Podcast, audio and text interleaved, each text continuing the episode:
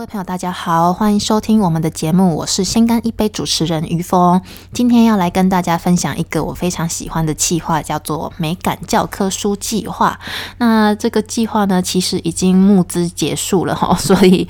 呃，现在分享不知道有没有屁用，但我觉得他们还是有一些计划在持续进行啊，所以希望大家关注到他们这个团队。那这个计划结束很久了，但我现在发的原因，就是因为我最近收到他们寄给我的回馈，就是一本教科书这样。当初我是投就是自己一本，然后小孩子一本的募资计划，那不会很贵，就是花一点点小钱就可以帮助他们这样子。那这个团队呢叫做美感细胞团队，美感细胞团队你们去 Google 找会有很多他们的资讯出现，所以呃如果对他们有兴趣的话呢，就去 Google 找他们，然后加入他们的脸书粉丝专业。对，或者是 IG 去订阅他们。那他们做了一个美感教科书计划，目前是到第三季，已经开始发书给大家了。那第三季呢，他们尝试了呃许多不同的可能性，和用不同的方式跟不同的科技来进行这个美感计划，借由这个计划呢，来拓宽大家对课本上面的想象。当然，他有说到哦，一开始他们做这个计划之前，其实一直不被看好哈，因为你读懂东西还没有 ready 好。的话，其实一开始学校老师会觉得这个计划太虚无缥缈了。他们当初就是想说，选定几间学校，那先发书给他们做实验。那再借由呃这个实验呢，因为这个实验就小孩子会给他们 feedback 嘛，就说哦，我觉得这个教科书很漂亮，让我对学习产生更多兴趣。点点点的啊，这些飞背然后借由这个飞背呢，同整起来来影响体制内的改变哈，就是可以让呃学校老师看呐，或者是每次提案的时候就可以秀出这个飞背说哦，其实呃我们的新计划这种这些东西呢，是对孩子是有帮助的。那他们团队呢，每年呢就会举办设计师交流会，设计师交流会就会请一些出版社的编辑啊，跟设计师集合在一起讨论这个事件，还有什么不同的可能性可以发。生，哦，所以，这个团队哈，到目前为止好像有四十到五十几位的设计师跟插画家加入了。也不是说以前的教科书的美感是不好的啦，他们希望是有更多的可能性，更多元的可能性这样子。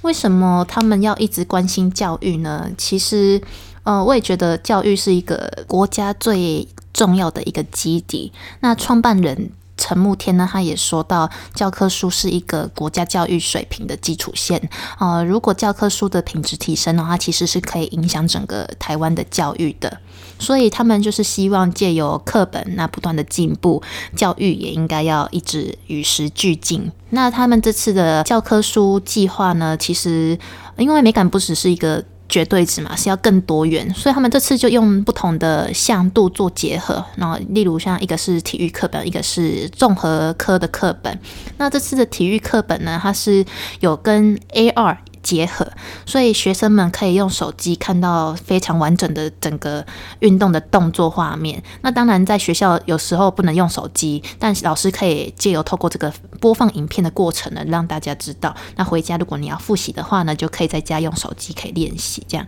而且它的呃体育课本非常有趣的是，它是以漫画来呈现。那小孩子就很喜欢看漫画嘛，所以就对小孩子来说会比较亲切一点。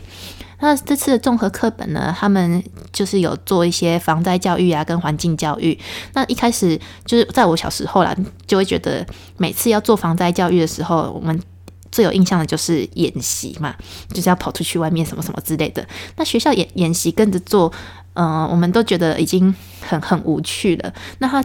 就在想说，那可不可以借由透过设计，让大家觉得哦，防灾也是一个非常有趣的事情。所以他这次在。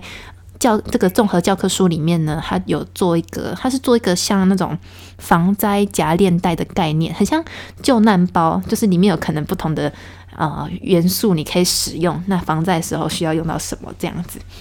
然后公民课本也很有趣，是公民课本里面有那个投票单啊，然后还有一些呃党政那种纸，就是很像我们一般大人在投票的时候，那让小孩子真的去体验到这些东西。然后这次我是收到自然课本呐，自然课本就用利用很多科学绘图啊，跟课本结合，所以我们可以摸到那个植物本身的纹路。那他们就是希望借由图像的认知，然后让大家产生学习的兴趣这样子。但其实。呃，在我们学校的时候，在我们学生时期，有些学生成绩很高，有些学生成绩很低。那呃，学习成就相对较低的人的同学啦，他们不是，他们不是呃不会读书，他们不是不聪明哦，他们其实就是不擅长用文字去认识知识。因为一开始我们的教科书，就是我们原本自己传统的教科书，都是密密麻麻的文字说明嘛。那对文字比较陌生的同学呢，他就本身就不会对这个。呃，科目产生兴趣，所以他们这次就是借由说，呃，图像也可以帮助这些比较喜欢用图像学习的同学达到更高的知识。那他们一直就是想要做，呃，可以做到体制内的改变啊，希望有一些像教育部啊，然后一些老师们也会一起跟着参加。那他们最近有一个新计划，也不是说最近，就是他们一直都在做的新计划，就是，呃，当然教科书是一个，那之后也会关注在老师社群这一块，呃，他们想要让老师知道新的设计的可能性，然后。如何去创新教育，就是让整个团队更深耕在教育现场。那我觉得老师的本身素养也是蛮重要的，因为我记得我小时候，呃，为什么那些科目都会不好的原因，都是因为老师诶，就是老师可能我不喜欢他讲的话不有趣，然后越来越排斥那个科目，然后导致。导致科目的呃分数就不高，但也是算我自己的借口啦。但我觉得蛮老师蛮重要的，对我觉得呃他们整个团队都很棒啦。然后我我也查了一下，就是这个创办人他的经历哈，我觉得也是非常的有趣。嗯，我觉得像我自己本身对教育也非常有感，因为我觉得整个国家的。最重要的基础就是在教育。那我之后自己也会想要投入在教育这一块的呃心力是有的。就目前，目前呃，其实跟大家说一下，就目前也为什么要跟大家说？这是我自己个人的事情。反正呢，就是目前我有在做的事情，就是我每每个月都会定期捐款。那我定期捐款就是。捐给偏乡的小孩，他们的教育金这样子，教育补助金，那不会很多，一个月就六百块了，就你就省下一餐就可以捐出去了。那我这个计划已经持续了两到三年吧，就是从我一工作以来，我就开始投入这个计划。那嗯，现在有很多基金会在做了，那我觉得你要选怎么选择一个好的基金会。赞助了，这是也是一个非常重要的事情。那像我自己赞助的那个企划呢，是富邦基金会呃发出来的，那他就会，他每个年都会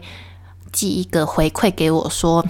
你的钱用在小朋友的哪一个部分？而且那个小朋友他会就是写一封信给你，跟那你说什么？谢谢哥哥叔叔啊，什么什么之类，哎，不是哥哥姐姐啊，什么什么之类的。然后就会老师也会跟你说，你的钱是用在他们的哪个部分啊？像户外教学啊，还是用在买课本啊、学杂费上面？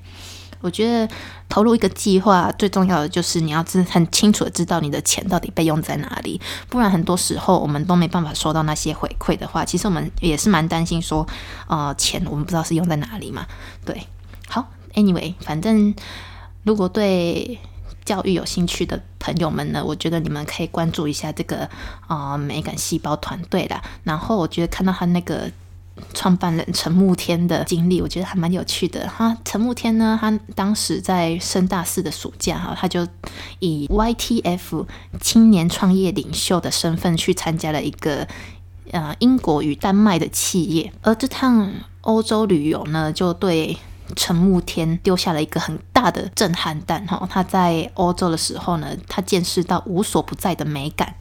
诶，说真的，我觉得可能诶，我因为我还没去过欧洲，所以我不能这样判定。但我看看影集呀，或者是看看戏剧，都会发现到他们在生活中其实是其实是。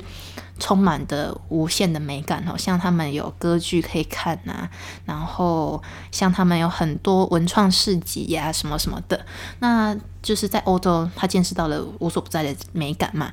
那也意识到台湾与世界对于美感的差距是多么遥远的。对，就讲到这边，我也想要跟大家分享一下啦，就是